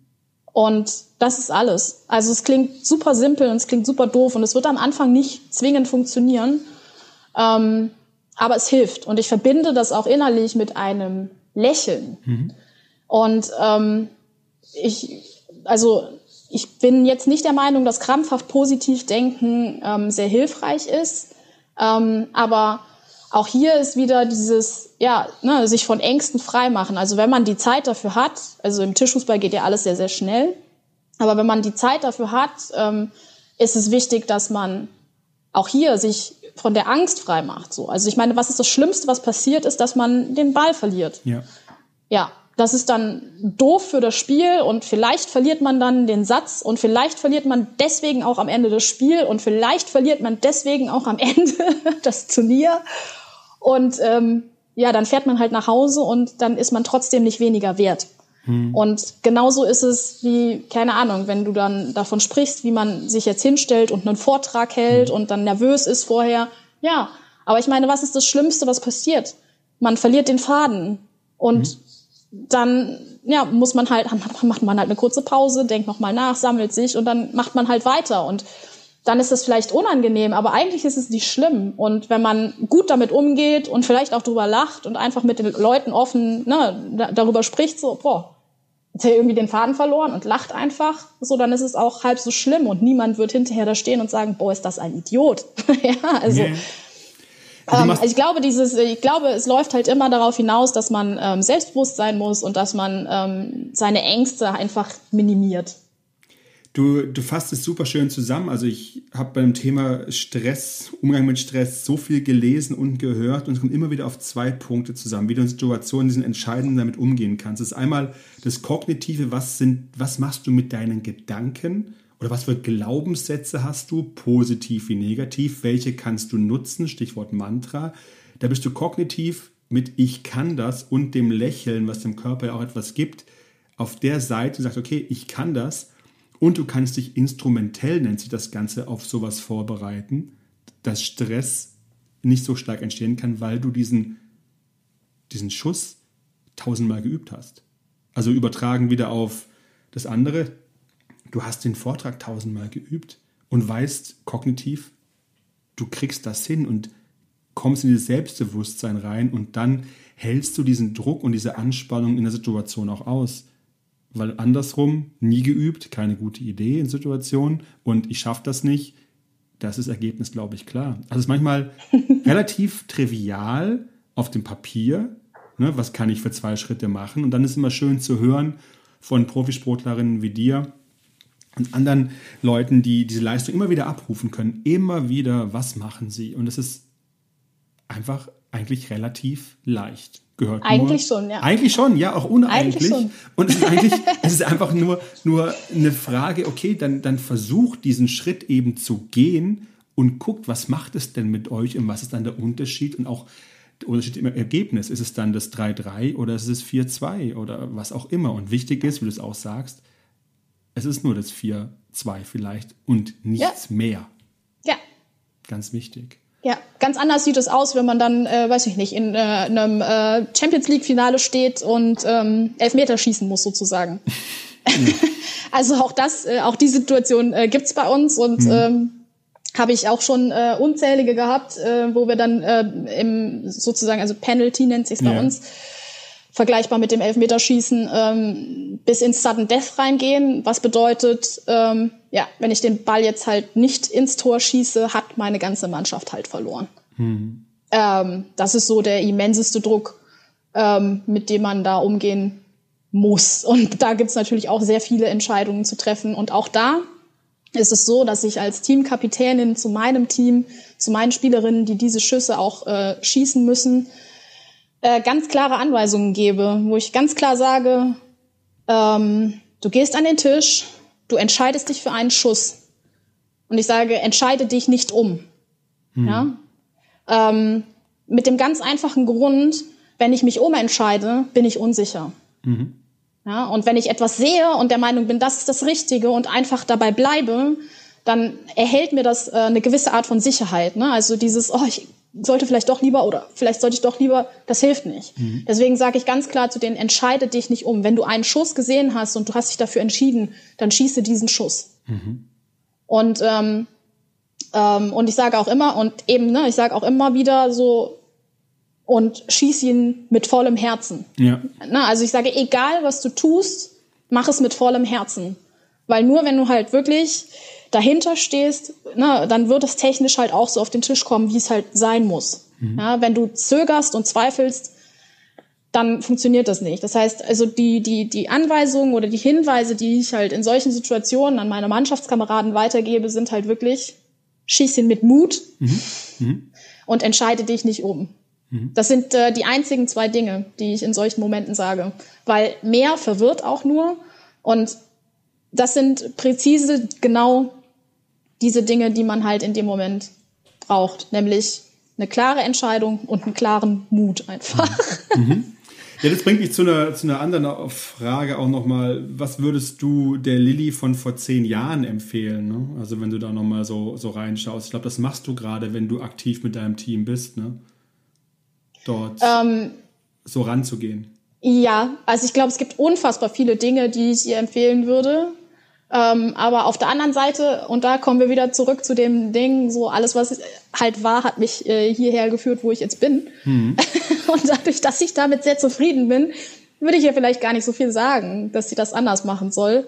Ähm, weil ähm, ich glaube, dass das äh, eben einfach viel Erfahrung ist und auch also so wie du es auch selber sagst, ne, dieses äh, mit dem Stress passend umzugehen, ähm, das ähm, klingt teilweise so einfach, ähm, ist es aber dann am Ende gar nicht. Ähm, das Schöne ist, je öfter man das macht, umso mehr Routine bekommt man auch darin. Mhm. Ähm, und ähm, diese Routine ähm, habe ich, glaube ich, am Anfang auch schon mal gesagt, die ich im Sport erlangt habe, die hilft mir dabei, ähm, auch im privaten Leben besser mit äh, verschiedensten Situationen umzugehen. Und am meisten merke ich das tatsächlich ähm, aus einer Situation heraus, über die wir jetzt noch gar nicht gesprochen haben, mhm. nämlich zum Beispiel dieser 3-2-Ball, ja, mhm. der so wichtig ist. Ähm, ich treffe eine falsche Entscheidung, sei es beim Passen, sei es beim Schießen oder sonst irgendwas, äh, oder ich zögere oder wie auch immer. Also ich mache irgendeinen Fehler an dieser Stelle. Ähm, und es geht eben nicht dazu über, dass es äh, ein 3-3 äh, ist und äh, der Ausgleich, ich den Ausgleich schaffe, sondern ähm, es wird zu einem 4-2 und mhm. der Satz wird für mich unfassbar schwer zu gewinnen sein noch. Mhm. Ähm, das ist halt eine Situation, da steht man da und sagt halt easy peasy, okay, scheiße, das habe ich jetzt verkackt, um es mal so richtig auf gut Deutsch zu sagen. Und natürlich ärgert man sich. Man ärgert sich brutal. Und ähm, das ist eine der intensivsten ähm, Stressbewältigung, die man beim Kickern hat, weil man sie auch ständig hat, weil auch unglaublich viele Situationen passieren, in denen man sich falsch entscheidet, in denen man Fehler macht. Und was super wichtig ist, und äh, das finde ich eben auch fürs Leben super wichtig, Beim Kickern hat man nicht viel Zeit, habe ich auch schon gesagt. Es geht mhm. alles furchtbar mhm. schnell. Äh, man muss also schnell weitermachen. Mhm. Und das Interessante ist natürlich, ja, je mehr ich mich ärgere, je länger ich an diesem Ärger festhalte, umso schlechter mhm. kann ich weitermachen. Mhm. Das heißt, man muss mit den schlechten Dingen und den schlechten Gefühlen möglichst schnell abschließen und sie hinter sich lassen, um halt wieder vorwärts zu gehen.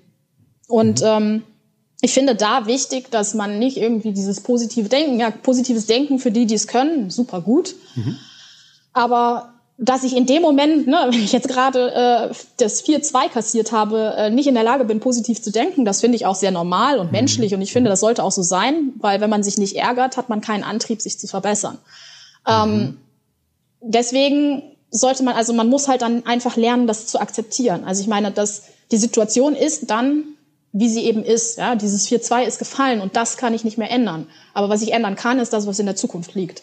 Mhm. Ähm, das heißt, ich muss jetzt halt einfach noch mehr Gas geben. Und das kann ich nicht, wenn ich halt mich weiterhin darüber ärgere, dass ich den Pass eben so scheiße gespielt habe mhm. oder dass ich die falsche Entscheidung getroffen habe. Das heißt, für mich ist der allererste Schritt immer sozusagen ne, einen Schlussstrich ziehen und den negativen Gefühle hinter sich lassen und dann halt, also gar nicht unbedingt positiv denken, so nach dem Motto, ja, schaffe ich schon noch oder mhm. sowas. Das finde ich gar nicht notwendig, sondern sich auf das konzentrieren, was jetzt aktuell wichtig ist, nämlich einfach der nächste Ball. Und dass man den jetzt halt dann verwandelt. So. Also das quasi schnell akzeptieren und in die Zukunft gucken. Also sagen, okay, genau. passiert. Zack, nach vorne gehen. Nach vorne gehen, weitergehen und das auch ja. eben dann im Privaten ja. bei den ähm, Themen, die da einem so quasi vor die Füße fallen manchmal. Es ist ja sehr oft äh, so, dass man äh, im privaten Leben, also gerade im privaten jetzt äh, ähm, mit äh, Situationen konfrontiert ist, wo man, ich sag mal, emotional sehr leidet.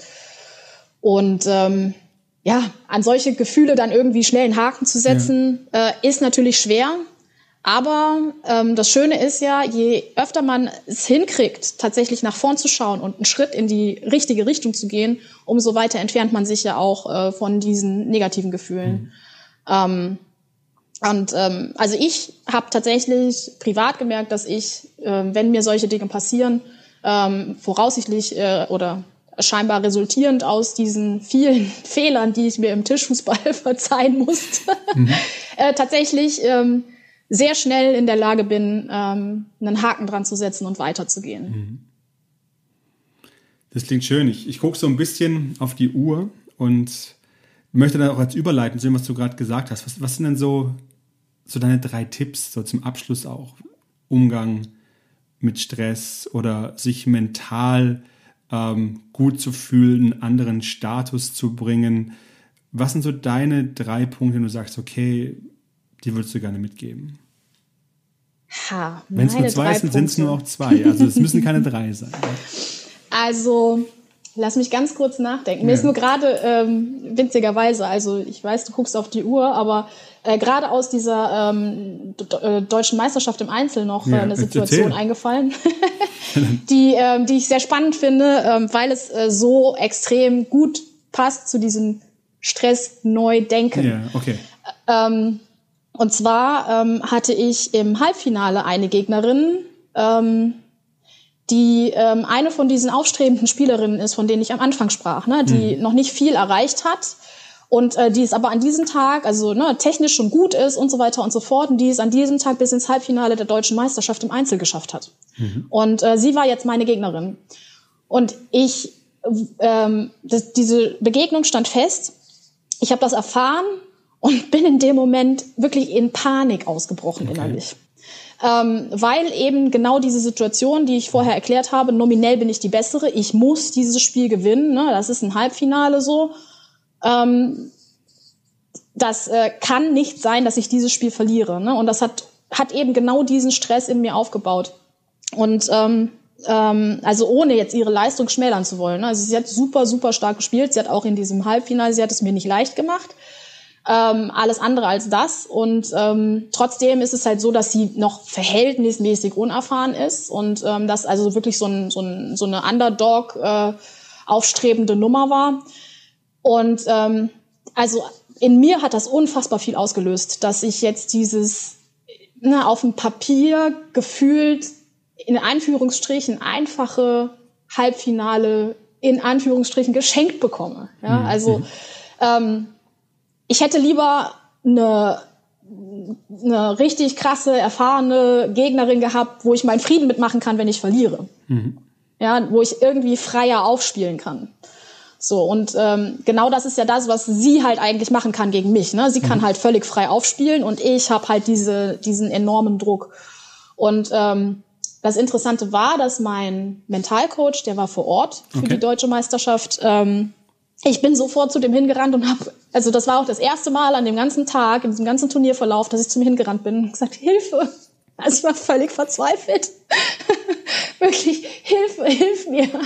Und dann habe ich ihm die Situation erklärt und ähm, ja, er schmunzelte ein bisschen und ähm, sagte, ja, hast du mal drüber nachgedacht, wie es ihr geht? Habe ihn so angeguckt und dann meinte er so, ja, also sie lief da dann auch lang irgendwie und dann sagte er, schau ihr mal zu. Das ist das allererste Mal, dass sie in so einem großen Match steht.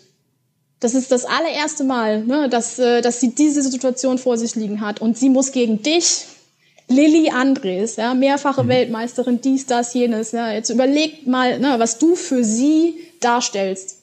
Und sie muss jetzt gegen dich antreten. Und all diese Menschen schauen zu. Mhm.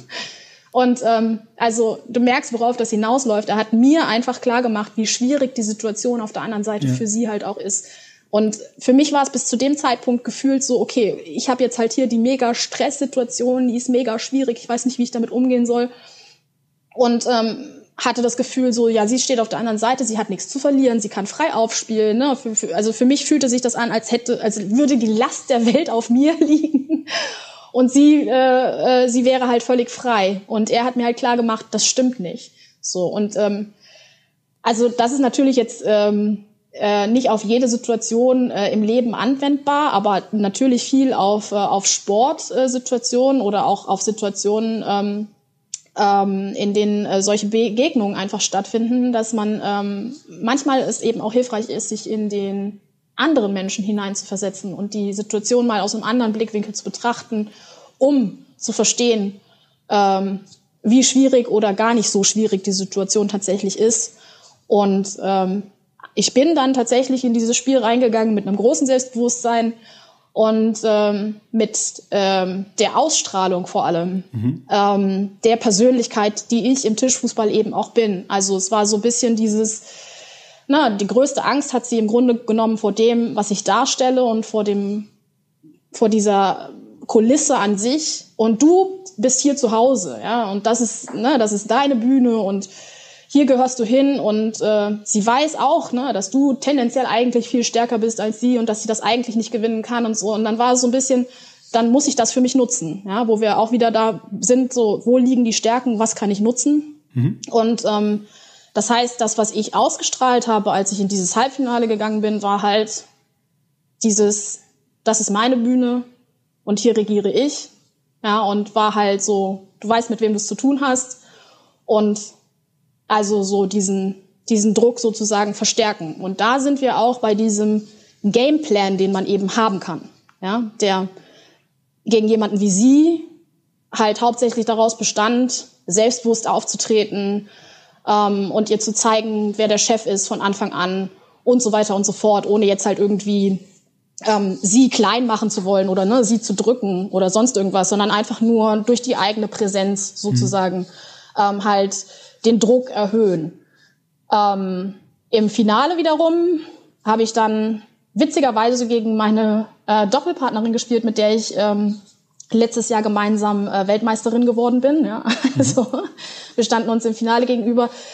Äh, gegen jemanden wie sie brauche ich äh, so einen Plan halt nicht haben. Also wenn da mein Gameplan ist, ich beeindrucke sie mit meiner Persönlichkeit und mit meiner Präsenz am Tisch, ähm, dann ist yeah. mir nicht viel geholfen. Ne? Da muss man dann natürlich wieder ähm, sich ganz andere Dinge ausdenken.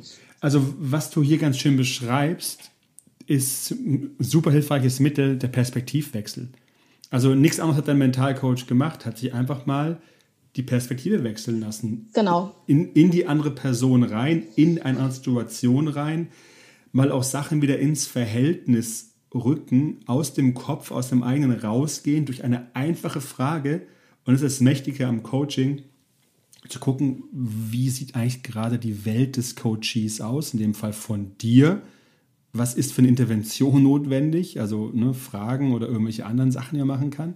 Und es war einfach eine Frage und du warst quasi wieder in anderen, im anderen Mindset unterwegs. Ja. Also super spannend, um auch das Thema ja, Stress neu denken zu können oder Situation neu denken zu können. Das hat ja nichts ja. mehr mit Stress zu tun, sondern einfach mit, mit äh, ja, etwas, was wir vielleicht nicht so kennen. Also drei Tipps. Äh, ja, da war ja schon, Tipps, das war ja genau. schon einer so gefühlt. das ne? war schon einer. Also das ist vielleicht der letzte, den ich geben würde, ähm, weil ich finde, also der stärkste, ähm, der stärkste ist ähm, mit Sicherheit ähm, Selbstbewusstsein. Ja, mhm. ähm, zweite und äh, daraus resultierende sozusagen auch ähm, ist eben, dass man seine Ängste minimiert und in den Griff bekommt und in Relation setzt. Mhm. Und äh, das dritte ist eben dann, äh, würde ich sagen, genau, die Dinge auch mal aus einem anderen Blickwinkel betrachten. Wunderbar. Sehr gute Punkte, die man genauso mitnehmen kann und im jeweiligen Bereich anwenden. Was mich jetzt noch interessiert, so ein bisschen zum Abschluss auch ähm, zur Zukunft des Tischfußballs. Also ich habe beim Tischfußball immer die Assoziation von, vom Dart. Ich kann dir nicht sagen, warum. Wahrscheinlich, weil es auch so ein bisschen aus der Kneipe kommt. Mhm. Und ich schaue super gern äh, die Darts-WM an. Ähm, ich habe da eine Faszination, zu Hause zu sitzen und mir das anzuschauen, wie da Leute, platt gesagt, ne, Pfeile auf eine Scheibe schmeißen. Aber finde es eben super spannend in diesem Hexenkessel, wie die Personen die Ruhe bewahren und auch da eben zu sehen ist, wie so ein Matchplan aufgehen kann oder auch nicht. Was ist deine Meinung? Warum ist jetzt der Tischfußball noch nicht in den Sphären vom Darts unterwegs? Mm, das ist eine wirklich gute Frage. Für mich gibt es keinen Grund. Okay. also ich dann, finde, dann mach es so bekannt. ja, ich gebe mir Mühe. Ich finde, ähm, ich finde, es hat durchaus Ähnlichkeiten. Also ich finde ja. auch, dass ähm, beim Daten, ne, also es ist äh, auch klar, Technik spielt dort auch eine Rolle, aber das sind ja noch, also das ist ja noch weniger als bei uns eigentlich, würde ich fast behaupten. Ne? Weil ähm, wenn du halt Millionen, Milliardenfach diesen Pfeil geschmissen hast, ja. dann weißt du einfach, wie das geht. Oder? Dein Körper weiß einfach, wie das geht. Da brauchst du nicht mehr drüber nachdenken. Das, was die halt wirklich hinbekommen müssen, ist es halt in dem Moment abzurufen. Ja. Und ähm, und auch eben ne, dem Druck der Situation dann standzuhalten. Also ich bin auch der Meinung, dass Dart ähm, äh, ein unfassbares äh, Mental Game hat, mhm. ne? also mhm. äh, wo das auch sehr, sehr groß ist und ähm, wo man das als Außenstehender im ersten Moment auch gar nicht sieht. Ähm, und das eben lapidar einfach, ne, wie du es eben sagtest, ja, schmeißen halt Leute ja. äh, Pfeile auf eine Scheibe. Äh, ähnlich ist es, glaube ich, beim Tischfußball. Nur, dass bei uns also so ein bisschen das Problem an sich ist, ähm, ist äh, so wie es beim Daten auch ist, wenn der Pfeil geschmissen wird, davon siehst du nichts, das ist zu schnell. Ja? Mhm. Ähm, für den Laien ist es beim Tischfußball fast nicht nachzuvollziehen, was da passiert. Und ähm, wenn bei uns aber, ne, also wenn, wenn beim Daten der Pfeil in der Scheibe steckt, dann zumindest kannst du das Ergebnis sehen. Wenn bei uns der Ball im Tor eingeschlagen hat, dann ist er halt weg. Hm. also ähm, es gab äh, durchaus gute Übertragungen, auch schon bei Eurosport 2 und ESPN 3. Mhm. Ähm, die dann eben Zeitlupenaufnahmen äh, davon mhm. eingeblendet haben etc. Ähm, und dann ist das auch äh, wirklich äh, gut anzuschauen.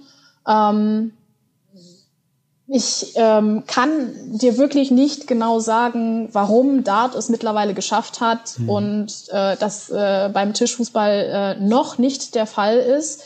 Ich bin mir aber sehr sicher, dass wir auf einem guten Weg sind. Sehr, sehr sicher. Ja, es hört sich auch so positiv an, ne? wie du sagst. Noch nämlich jetzt mich leider mit beschäftigt habe mit, mit Tischfußball, sehe ich, ja, da ist Potenzial auf jeden Fall da.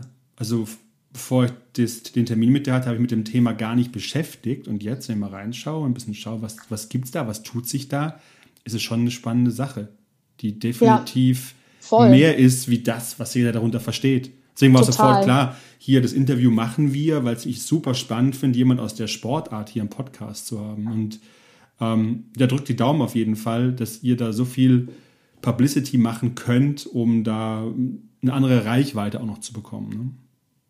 Ne? Ja, mhm. ja, also ich äh, hoffe es auf jeden Fall sehr. Und äh, falls sich jemand äh, dafür interessiert, wie das zum Beispiel aussieht. Ne? Also wir haben ja. ähm, eine Aufzeichnung von der Übertragung ähm, bei YouTube kostenlos online. Hm. Ähm, ähm, von dem Finale und dem letzten Satz, ähm, über das äh, wir auch gesprochen hatten, mhm. von 2012, ne, mit dieser zusammengewürfelten Mannschaft. Ähm, ähm, und eben diesem entscheidenden Spiel, was unfassbar spannend war und äh, sehr viel hin und her ging. Und ähm, da kann man mal einen Eindruck davon bekommen, wie extrem die Spannung ist. Ne? Also wenn ich da ein Tor geschossen habe, dann bin ich äh, schreiend und hüpfend durch die Gegend gerannt. Ähm, Publikum außenrum äh, unter voll, völliger Anspannung. Ähm, das ist äh, auch kommentiert, dieses Spiel. Ähm, also äh, schaut sich sehr, sehr gut an. Also ähm, falls äh, das äh, jemand angucken möchte. Packe ich auf in, jeden Fall in die Show Notes rein. Also ja, da kann ich alles meinem, verlinken, genau. Sehr gern. Und in meinem Instagram-Profil findet man ansonsten den Link auch. Das ist aber eine abschließende Frage gewesen. Also, wenn mehr über dich wissen möchte, dir folgen möchte, wo, wo finden wir dich überall? Ähm, hauptsächlich bei äh, Instagram und Facebook. Ja. Ähm, beides, also wenn man meinen Namen eingibt oder aber auch äh, Longshot Lily, das ist mein Nickname. Okay. Longshot bedeutet? Ähm, Longshot ähm, bedeutet langer Schuss im Grunde genommen ja. und ähm, ist aufgebaut auf meinem Hauptschusssystem. Ähm, das äh, war sehr, sehr lange Zeit mein Markenzeichen, dass ich ein Rechtslangsystem geschossen habe, sozusagen. Okay. da kommt das her. Okay, also ich, ich packe alles ähm, in die Shownotes rein, die Profile von, ähm, von Instagram, Facebook und auch von YouTube. Und dann könnt ihr das dann entsprechend nachschauen. Ja, Lilly hat mir super Spaß gemacht. Ich glaube, wir hätten noch mich. Ewigkeiten weiterreden können, aber Sicherlich. So, so, ein bisschen im Rahmen bleibt. es gibt auch Podcasts übrigens, das heißt, ich glaube, alles gesagt oder sowas. Da ist dann das, das Interview erst vorbei, wenn ein Wort gesagt wird, was vorher vereinbart wurde. Und dann oh, ist aber ja. auch sofort vorbei. Und da war die längste Folge acht Stunden. Oh mein Gott. Genau. ähm, das, das ähm, Format habe ich hier nicht, deswegen ähm, schaue ich immer, dass wir so bei einer Stunde 30 max bleiben. Also Lilly, vielen Dank. Ähm, auch das am 11.11. .11. um 11 Uhr zu starten aus Köln heraus. ähm, ja, andere Zeiten. Ja, vielen Dank einfach für deine Offenheit und wir bleiben sicher in Kontakt und ich bin gespannt, was sich aus dem Tischfußball noch alles so entwickeln wird. Ja, ich danke dir auch. Mach's gut. Ciao, ciao. Bis dann. Ciao.